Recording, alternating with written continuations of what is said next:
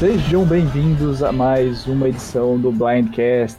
Eu sou Felipe Bonomi e aqui comigo para comentar o terceiro episódio da temporada Idol Islands of the... e para comentar comigo o terceiro episódio da temporada Islands of the Idols, Danilo. Oi, gente, tudo bom? Vamos comentar um episódio que acabou de sair, a gente tá gravando minutos depois. Então, primeira vez que a gente grava tão cedo. Tô ansioso aqui, gostei do episódio, muita coisa interessante aconteceu. Mais um blind desnecessário. então, vamos lá. Vamos começar. Acho que a primeira coisa que a gente tem que fazer é agradecer. A Bia tinha mandado mensagem aqui pra gente agradecer. Ela tinha falado pra gente falar bem alto o nome de um dos ouvintes do Blindcast, que era o Matheus Gritten. Nossa, se fosse essa pessoa e tivesse ouvido uma piada tão tenebrosa, para de ouvir agora o podcast. Imagina quantas vezes ele não já ouviu essa mesma piada. Mas fica aí o agradecimento ao novo ouvinte. E é isso. Eu fico tantas vezes ouvindo piada com o meu nome que eu tenho que fazer piada com o nome dos outros. É, é meio que mato, assim, é meio que descontar, sabe? O karma que, que eu recebo tem que passar para as outras pessoas agora. Então desculpa aí, Matheus, eu não resisti. É, se você também está nos ouvindo por alguma das novas plataformas, ou então se você quer nos ouvir por alguma das novas plataformas, acesse aí o Blindcast, que agora tem tanta plataforma que eu não consigo nem, nem decorar todas para dizer, mas eu sei que tem no Spotify, Deezer, Google, Google Podcasts, Pocket Podcasts, Rádio Public, enfim, tem. Ah, gente, só escuta mesmo aí onde você quiser escutar e tá massa. E continuamos pelo YouTube, como sempre. Olha, eu achei que teve muitas dinâmicas interessantes logo de cara. É, eu não sei se a Bia e o Raboli comentaram isso, que eu me lembre não, mas a gente não tá tendo mais anteriormente em Survival. Então eles estão tendo aí um pouquinho mais de airtime para mostrar justamente essas reações do conselho.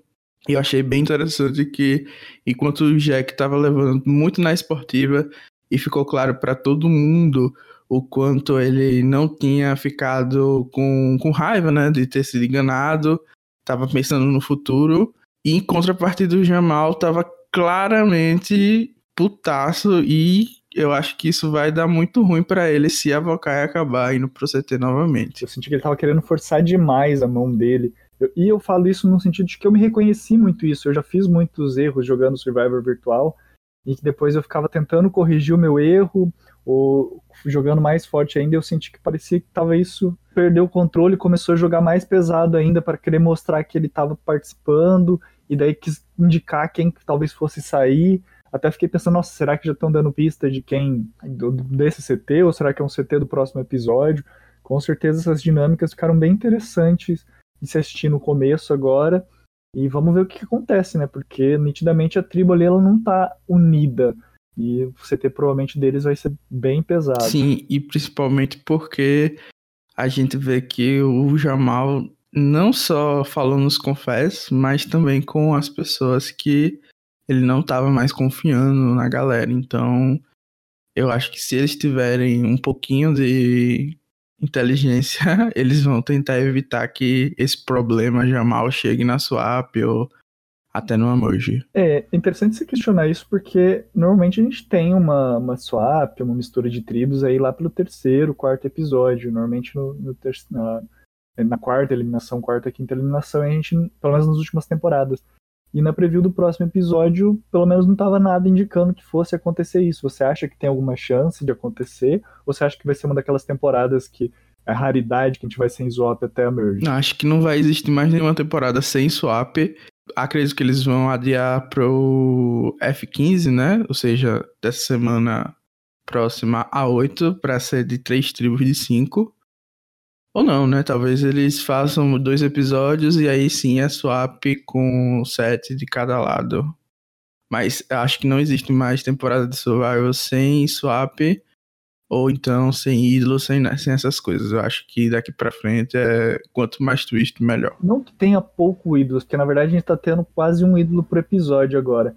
Mas de fato, é, um ídolo foi perdido no primeiro episódio, Elizabeth não achou. E um outro ídolo acabou sendo queimado nesse episódio. Então só tem um ídolo em jogo.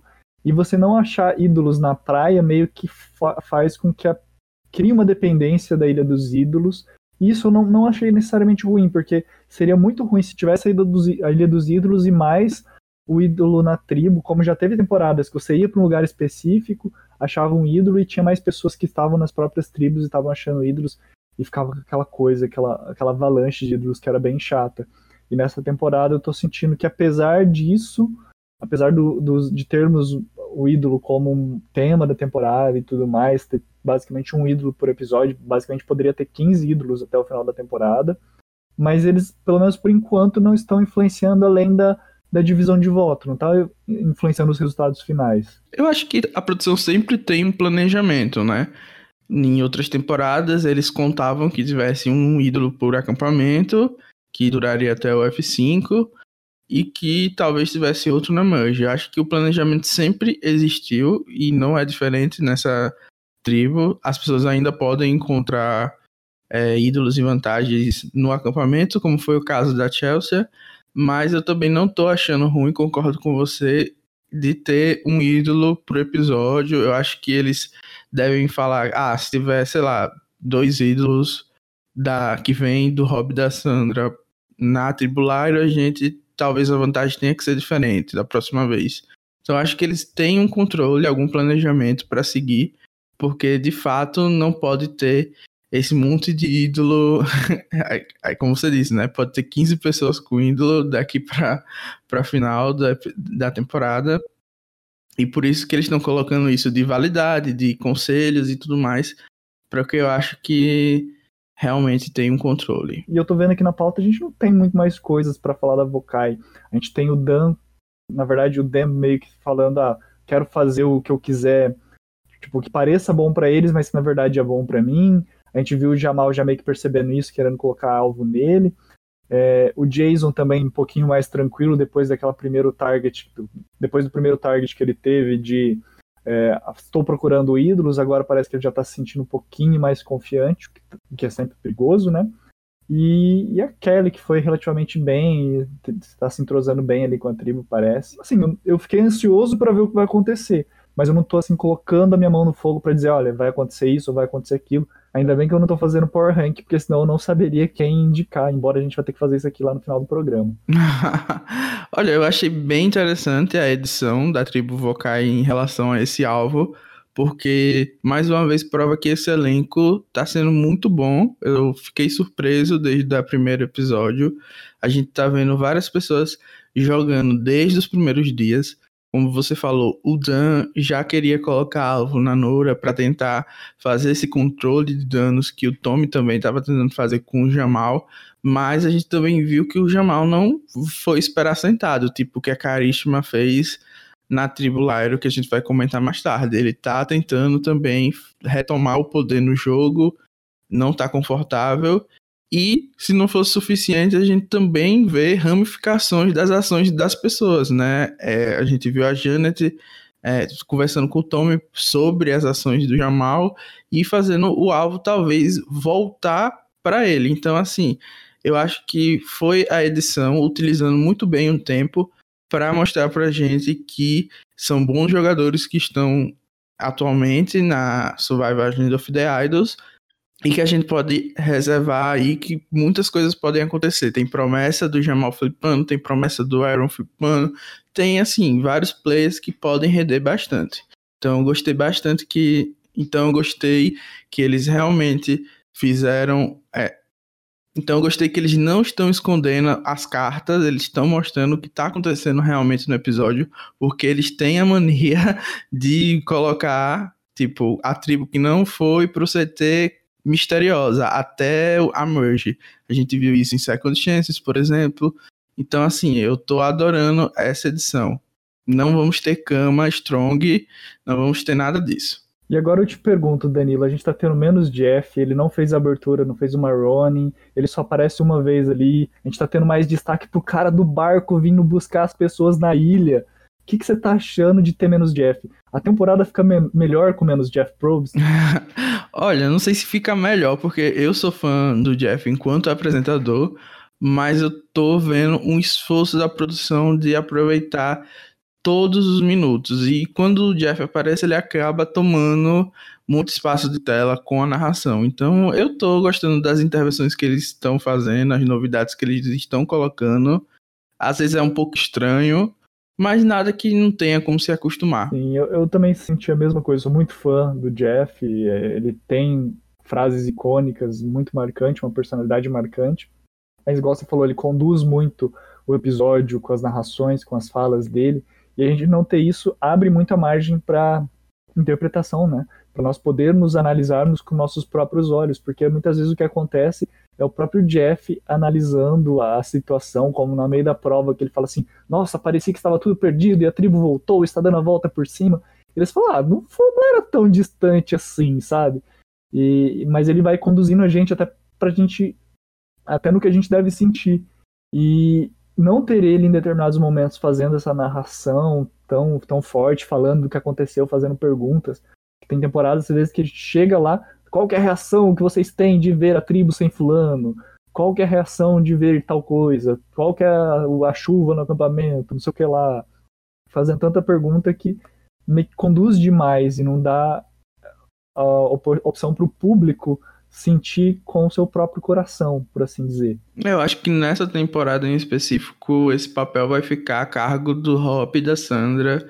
Eles que estão dando essa opinião de fora, assim, digamos, da produção, dos apresentadores, e, e, por isso eu achei até que equilibra um pouco, o Jeff tá um pouco menos expressivo na temporada, né? Ele ainda tem a interferência dele no Conselho Tribal, porém não tá tão é, efetivo como antes. É interessante essa questão que eu estava falando também da edição agora há pouco, porque uma das coisas que o pessoal tem reclamado, e o próprio Jeff Probst, que tem aparecido pouco na temporada e talvez por isso esteja reclamando, é o pessoal americano andou reclamando das preview do episódio, que andou entregando muita coisa. Desde lá do Blindcast Zero, você mesmo tinha falado que na preview a gente já sabia a tribo que ia perder, a tribo, é, qual participante que ia ir para a Ilha dos Ídolos no primeiro episódio, foi assim no segundo. No terceiro não deu para saber quem que ia, mas a gente sabia que a quest da pessoa ia ser ir no acampamento da tribo rival. O que, você tá achando dessa edição que tem entregado, no caso das previews, entregado as coisas que vão acontecer do episódio, se isso tem estragado a experiência de quem tá assistindo? Eu acredito que não, eu pelo menos não me importo muito com isso, de deles mostrarem algumas coisas que vão acontecer no episódio.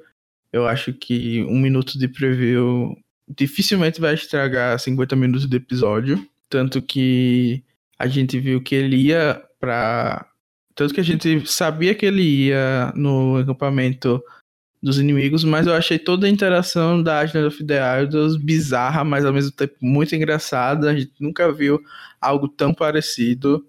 A gente nunca viu algo parecido acontecer antes, então Assim, para mim não estragou, a experiência continua a mesma. Tô passando a aprender a gostar e não só ficar com vergonha da, do Rob da Sandra fazendo a mentoria deles. A Sandra nesse episódio foi perfeita, é, se escondendo atrás de arbusto, botando a cara na areia. Eu achei que ela se entregou ali 100% e acabou rendendo algum, alguma coisa ali interessante pra gente assistir. Sim, eu achei muito interessante essa, essas interações. É algo novo em Survivor, algo diferente. É, eu já comecei a sentir um pouquinho repetitivo o Boston Rob toda hora falando que é um bootcamp, né, que é um, um torneio de verão, um torneio não, um acampamento de verão para treinar, né, os garotos que tem no, nos esportes americanos.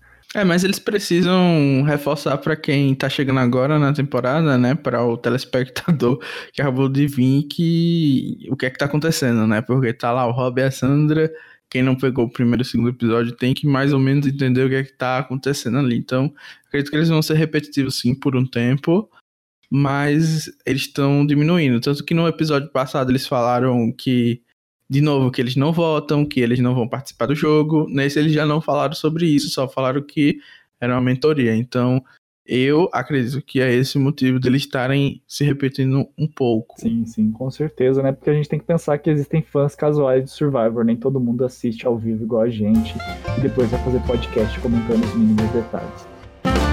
Agora sim, então vamos falar um pouquinho da, dessa participação. Provavelmente depois no podcast eu vou editar e colocar inverter umas falas aí nossas para fazer mais sentido. Mas vamos falar então um pouquinho da Ilha dos Ídolos. Dessa vez o sorteado foi o Vince.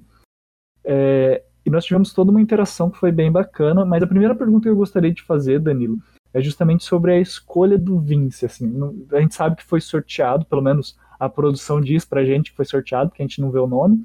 Mas ele, ele foi para a Ilha dos Ídolos. Você acha que foi um timing muito perfeito para ele ou seria melhor se ele não tivesse ido? Talvez teria sido melhor para o jogo dele? Pelo que a edição mostrou, foi horrível para ele, né? Apesar dele ter conseguido o ídolo, o que foi mostrado pra gente é que ele recebeu o alvo justamente por ter ido para Island of the Idols, né? Até então ele não estava sendo é, a primeira pessoa cogitada a sair.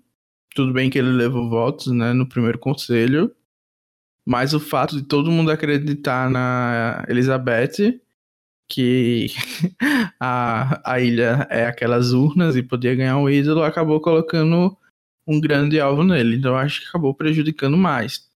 Tudo bem que se ele fosse esperto, ele poderia ter simplesmente flushado, né, o idol, tipo, mesmo que ele não fosse ser votado, para não conseguir para não acabar ficando com um alvo, com, bem, bem parecido com o que o pessoal de Blood vs Water fazia com as pistas que vinham da Redemption Island. Para você não ter o alvo de, de conseguir um ídolo imaginário, você é, queima as, as pistas e ele poderia fazer a mesma coisa, queimar o ídolo hoje. Então, assim, ele podia ter se adaptado, talvez entendido melhores lições aprendidas e conseguido sobreviver aí mais algumas rodadas. Sim, é, é, que eu fiquei. A primeira coisa que eu penso é assim, ok. Por que, que eles não acreditaram no Vince? Se bem que a gente nem viu o Vince falando nada. Mas por que, que eles ficaram preocupados com o Vince e não ficaram preocupados com Elizabeth? E se Elizabeth estiver mentindo e tivesse um ídolo, sabe? É, nós aqui, público, sabemos que não, mas. Opa, derrubei um negócio aqui. Nós aqui, público, sabemos que ela não tem. Mas os jogadores, eles não ficaram paranoicos, eles compraram assim barato que ela não tem um ídolo. Achei muito, muito fácil isso, muito, muito pouco desenvolvido. É, eu com certeza ficaria com pulga atrás da orelha e provavelmente eu seria eliminado por causa dessa paranoia, mas eu ficaria com essa pulga atrás da orelha, sabe? Eu pensaria duas vezes antes de acreditar em alguém que eu não conheço, que eu não tenho aliança, porque eu vi que tem muitas pessoas que não eram aliados dela que estavam acreditando no que ela estava falando, e isso é algo questionável. Mas acho que mais questionado em partes, porque depois a gente viu que no final acabou sendo melhor para ele, foi o, o Dink. Ele, a primeira coisa que ele faz quando o Vince sai é, ah, vamos dividir os votos. Então, eu acho que justamente o que aconteceu é que o Vince já era alvo das pessoas, pode ser até que seja um alvo de mentira, porque para eles terem automaticamente, assim que ele saiu do barco, falarem disso ali com todo mundo, acredito que já haviam conversas sobre eliminar o Vince. Então, e só isso que me faz sentido agora, depois de 15 minutos de, de assistir o episódio, é que o Vince já era alvo das pessoas e por isso é, todo mundo foi na onda da Elizabeth de que ele poderia ter um ídolo e resolveram fluxar porque se eles gastassem ali o voto na Carisma ou então qualquer outra pessoa, no próximo eles teriam que tirar o Vince. Acho que foi essa a mentalidade. Mas como você já tocou aí no Jim, o rei perfeito do episódio, mastermind do começo ao fim, quis fazer o plano de dividir os votos e conseguiu. Não tenho nada a me queixar, dominou do primeiro minuto que falou até o último. Perfeito. O, o, do, durante o episódio, enquanto a gente estava assistindo lá na tribo falou, o Matt mandou uma pergunta para você. Danilo, o Dean é o JP que deu certo? Bom, eu, eu acho que eu vou até sair do, do podcast agora. Essa pergunta é extremamente ofensiva. Não deveria nem ter sido lida. Porque, assim, quando foi que o JP não deu certo? Essa é a grande pergunta que eu jogo aí para os nossos ouvintes. E, Matt, se você continuar mandando perguntas nesse calibre, a gente vai pegar todos os JP fãs e vamos mandar mensagem de ódio no seu Instagram por 24 horas, 7 dias por semana. Então é isso, eu exijo desculpas, porque isso não é pergunta que se faça. Bom, eu vou aproveitar esse momento para falar também um pouco sobre a prova que eles tiveram, que acabou mandando a Lyra pro CT. Acho que foi um desafio legal relembrou um pouco aqueles desafios das temporadas mais antigas, que eles tinham que passar as pessoas entre si dar aquela roçada. Ai, meu Deus, acho que é por isso que eles não fazem mais, né? Porque talvez desse algum problema jurídico aí pro futuro. Mas eu gostei bastante, foi bem é, diferentes do que a gente está acostumado a ver. Rendeu ali algumas mudanças de posição, o que é sempre interessante. E ainda colocou pessoas na posição ali para serem apontadas como responsáveis pela derrota. Então, overall, achei o desafio bem legal. A gente não costuma comentar os challenges mais. Só que esse eu acho que merece ali um produção. Vocês estão fazendo um bom trabalho. Então vamos aproveitar já para falando um pouquinho das dinâmicas da tribo Lyro. Eu acho que o tema central dessa tribo ainda é a dinâmica de mulheres versus homens, né? A gente começou a ver algumas rachaduras entre as mulheres, mas ainda assim elas estão juntas e dominando os votos. Então acredito que essa vai ser a pauta por um bom tempo, pelo menos enquanto a Lyra existir. Só que talvez a carisma tente se movimentar, né? Porque ela estava se sentindo muito por fora, sentindo muito diferente das outras meninas.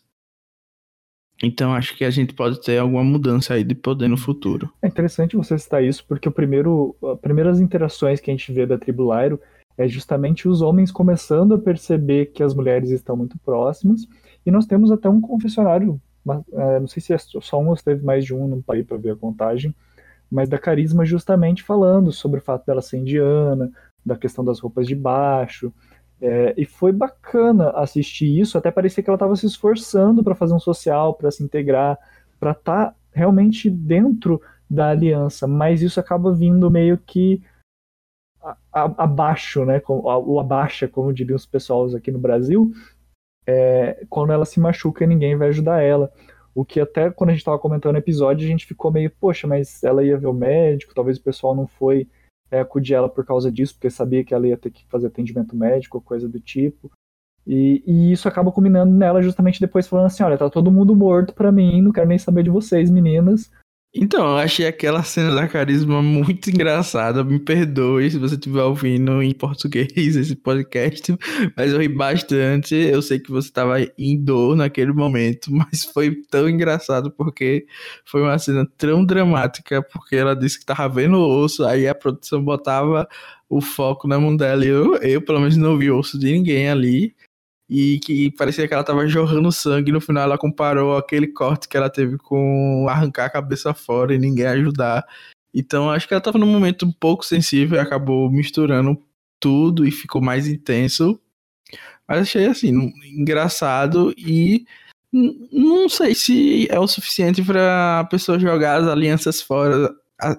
Não sei se é o suficiente para ela jogar todas as alianças que ela fez na Lyro só por causa dessa indicação. Mas ela também não estava totalmente errada, né? Acabou sendo votada nesse episódio, apesar de ter tido a proteção das mulheres para ficar. Então, assim, eu achei que foi um pouco extremo. Até comentaram, não lembro quem foi que comentou lá no post da tribo, falou que ela começou a, a edição como alguém doce, angelical, e agora tá virando ela tipo numa vilã amarga, é, que vai destruir as pessoas da própria tribo porque elas não conseguem acolhê-la bem. Então é isso, talvez ela se torne uma vilã. E eu tô gostando, assim, porque é uma pessoa que pode ser uma bomba relógio e de repente fazer uma, uma loucura assim no jogo para mudar tudo. E é interessante a gente pensar nessa questão, até porque a, a Carisma, ela, ok, ela não foi bem na prova esse episódio, ela acabou virando um alvo, como você disse, mas quem foi mal duas vezes seguidas nas provas foi o Dean. Então, assim, o que, é que eu posso falar, né? Ninguém quis fazer o puzzle, ele deu o melhor de si. Trabalho em equipe é isso. Às vezes dá certo, às vezes não dá. É muito difícil você pegar uma peça de puzzle, virar, tentar encontrar. Entendeu? A gente tem que ser um pouco compreensível. Ele teve um passado muito dificultoso. Ele tá se esforçando. E é isso. Quem sabe no próxima vez ele não consegue. Só para jogar mais verdades além do que o Danilo já tá falando, se a gente parar pra olhar nessa tribo Lyro, que tinha né, até então Vince, Chelsea, Elaine, Elizabeth, Carisma, Missy, Aaron, Dean, Tom e Vince. É o Vince eu já falei. É, tinha dois Vince. É, enfim, nenhum deles tem o perfil de alguém que vai fazer o puzzle. E numa tribo que você não tem, às vezes, alguém que é especialista em fazer alguma prova, é difícil você indicar alguém para, ó, vai lá e faz tal coisa.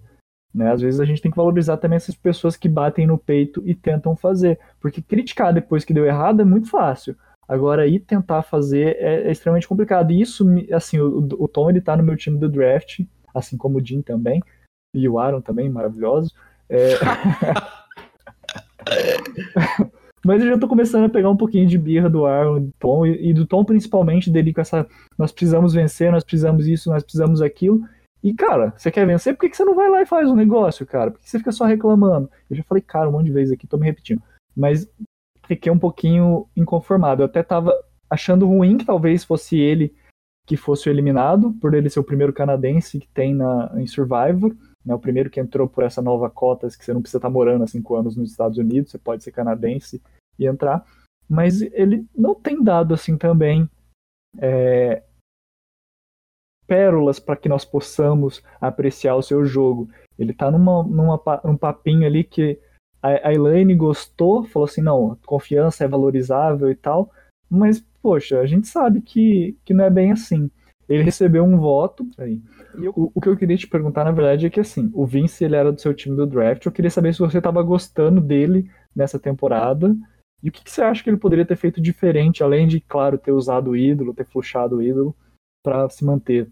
E até pensando até na questão do jogo das meninas, vocês acham que para ela foi mais interessante ter ido no Vince ou seria melhor ter ido no Tom? Então, o Vince era do meu time, mas para mim isso é indiferente. Eu posso odiar quem tá no meu time tranquilamente. Eu gostava dele porque é um personagem diferente do que normalmente a gente tem.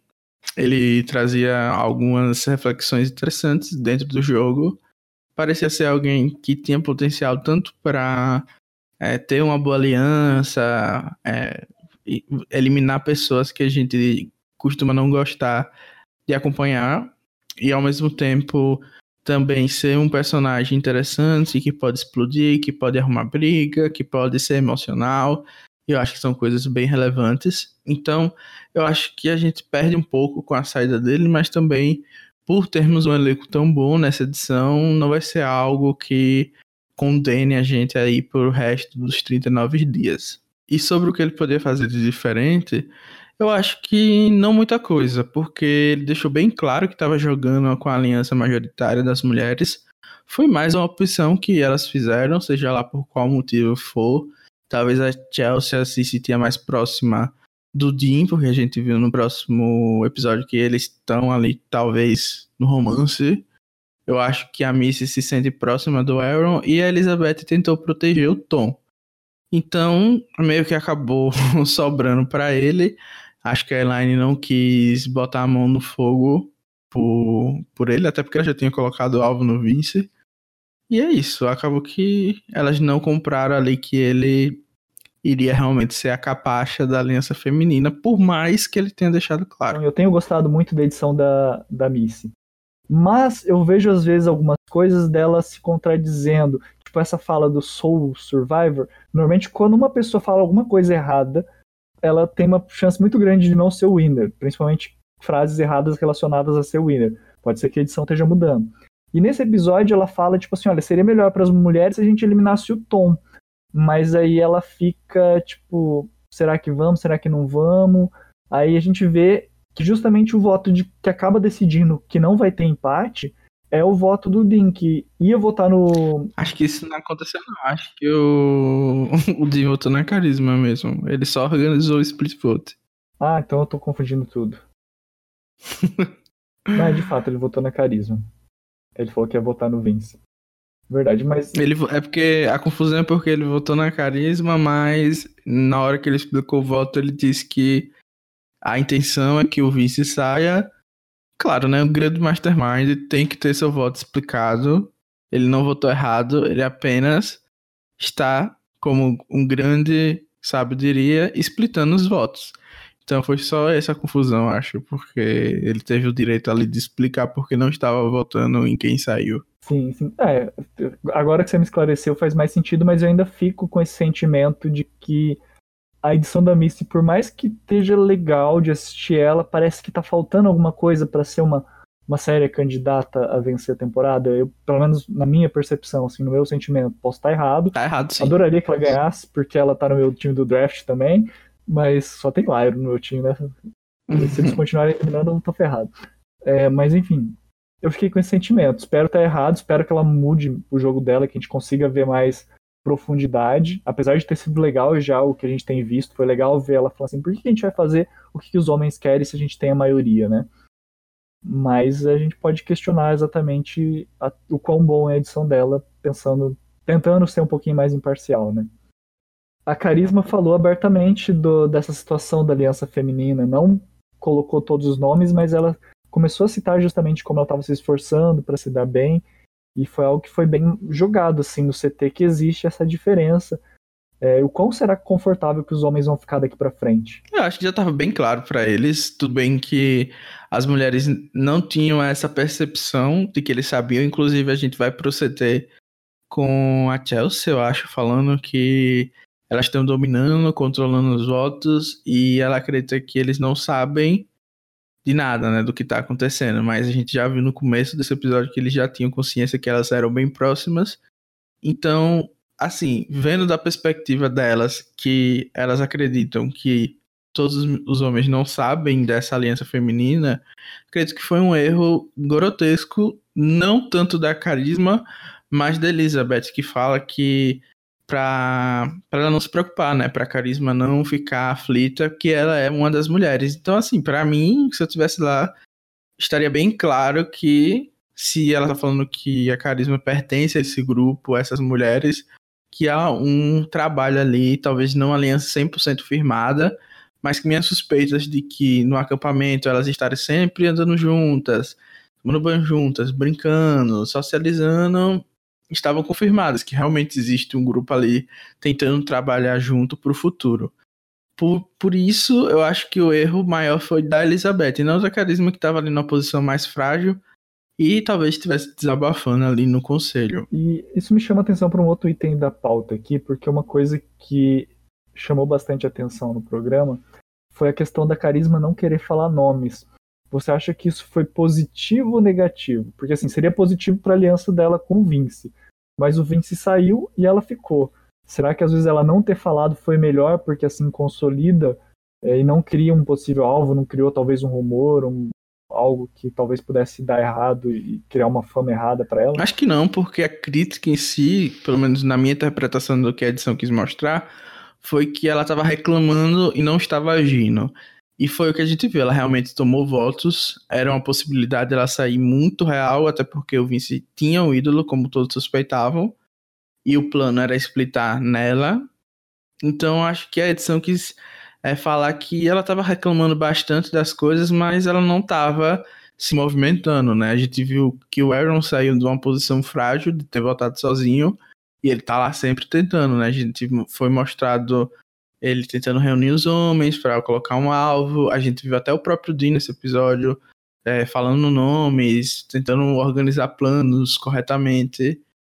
E a gente não viu isso da Carisma. A gente viu ela reclamando bastante de estar sendo excluída, mas mesmo ela tendo essa abertura gigante com a aliança majoritária, não vimos ela tentando se salvar, não vimos ela tentando fazer nada. Então eu acho que a crítica foi mais nesse sentido, e não exatamente dela ter escondido alguma coisa pro vice em específico.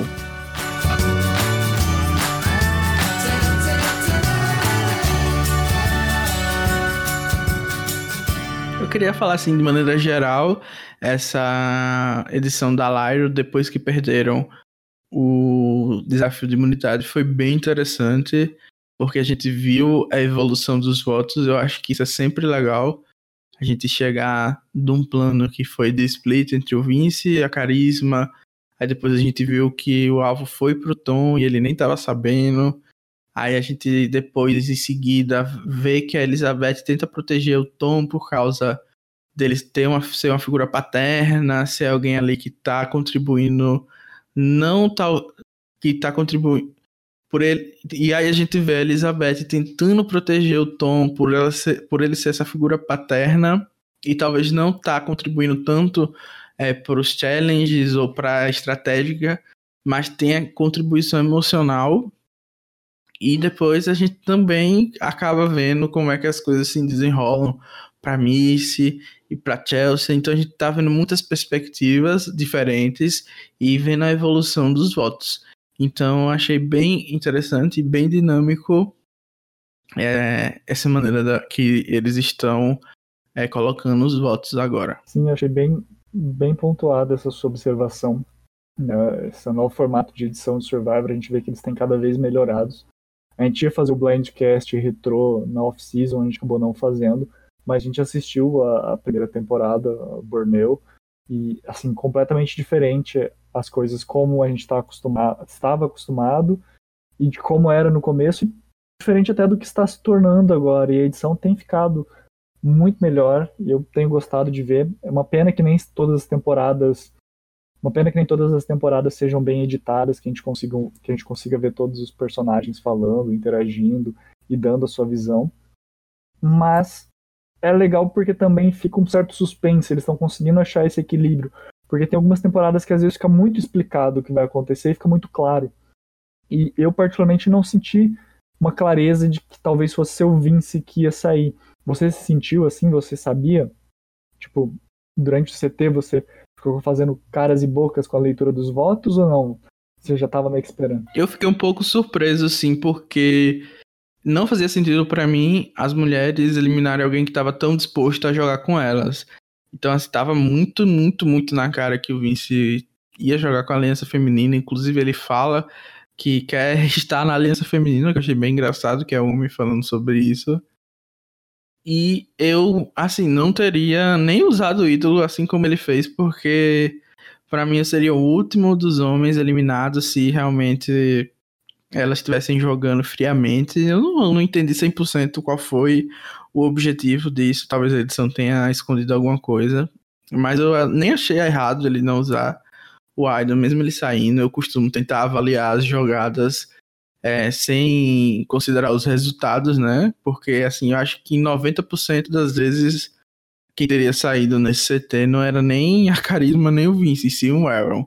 Então, eu acredito que ele fez o correto, na medida do possível, mas acabou saindo pelo alvo da Agenda of the Idols e por, sei lá, os homens terem outplayer dele, né? Os restantes lá.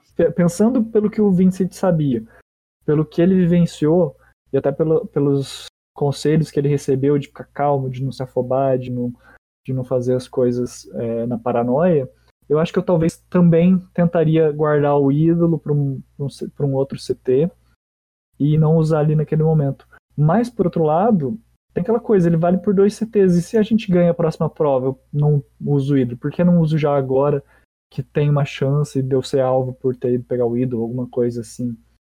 Então, é de, é de se questionar. A gente sempre questiona, mas eu acho que eu também não teria usado, não. Eu concordo com você, Danilo. pois é, ia sair nós dois, dois mão dada com o ídolo do bolso. é sempre bom ter um souvenir para vender por 10 real depois. Pois é. Mas acho que é isso, Danilo. É, se não tiver mais nada para comentar, acho que a gente já pode encerrar o primeiro Blindcast com menos de uma hora de duração. Eu só queria reforçar mais uma vez que todo mundo falando aí da aliança feminina, de que as mulheres vão dominar, mas o mastermind do episódio foi o Dean perfeito, dominou do começo ao fim, mesmo aos trancos e barrancos colocou o voto pra rolar do jeito que ele queria, dividiu certinho, flushou um idol.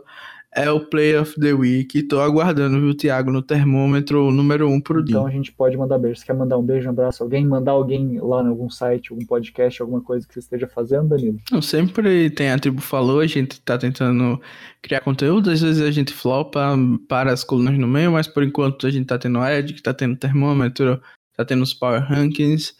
Agradecer a todo mundo que tá ouvindo o episódio, comentou.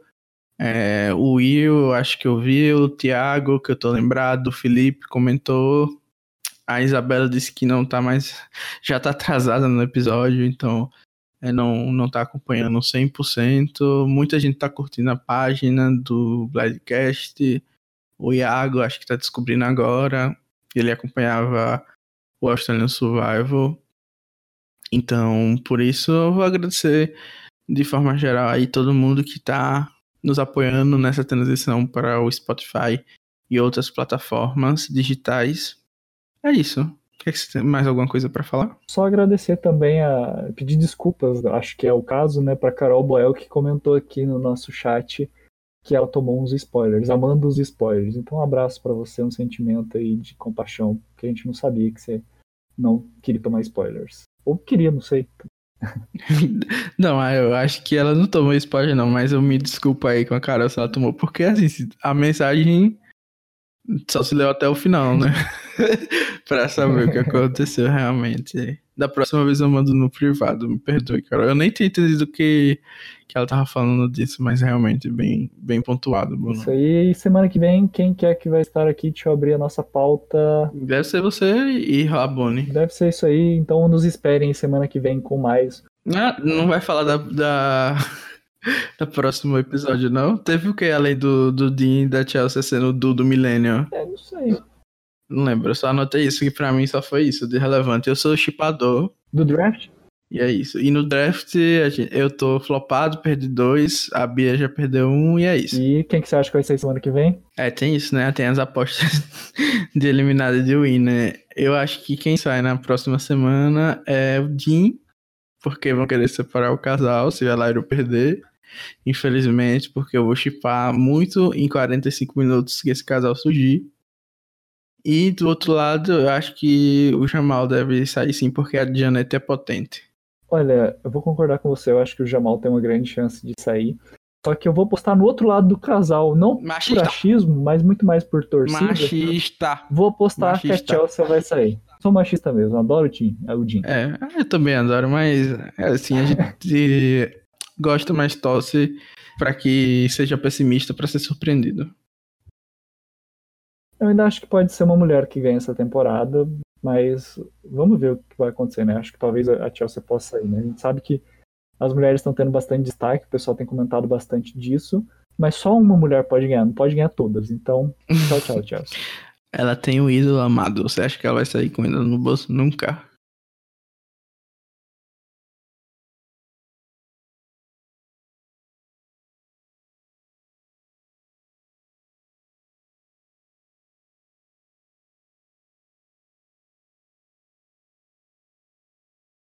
É, mais algum quadro que tem que eu esqueci, que eu não lembro? Não, se você esqueceu, eu também esqueci. E aí, esse é o problema de, de fazer sem pautas organizadas. E esse é o encerramento do Blindcast, cena pós-créditos. Até lá, tchau, tchau. que mico.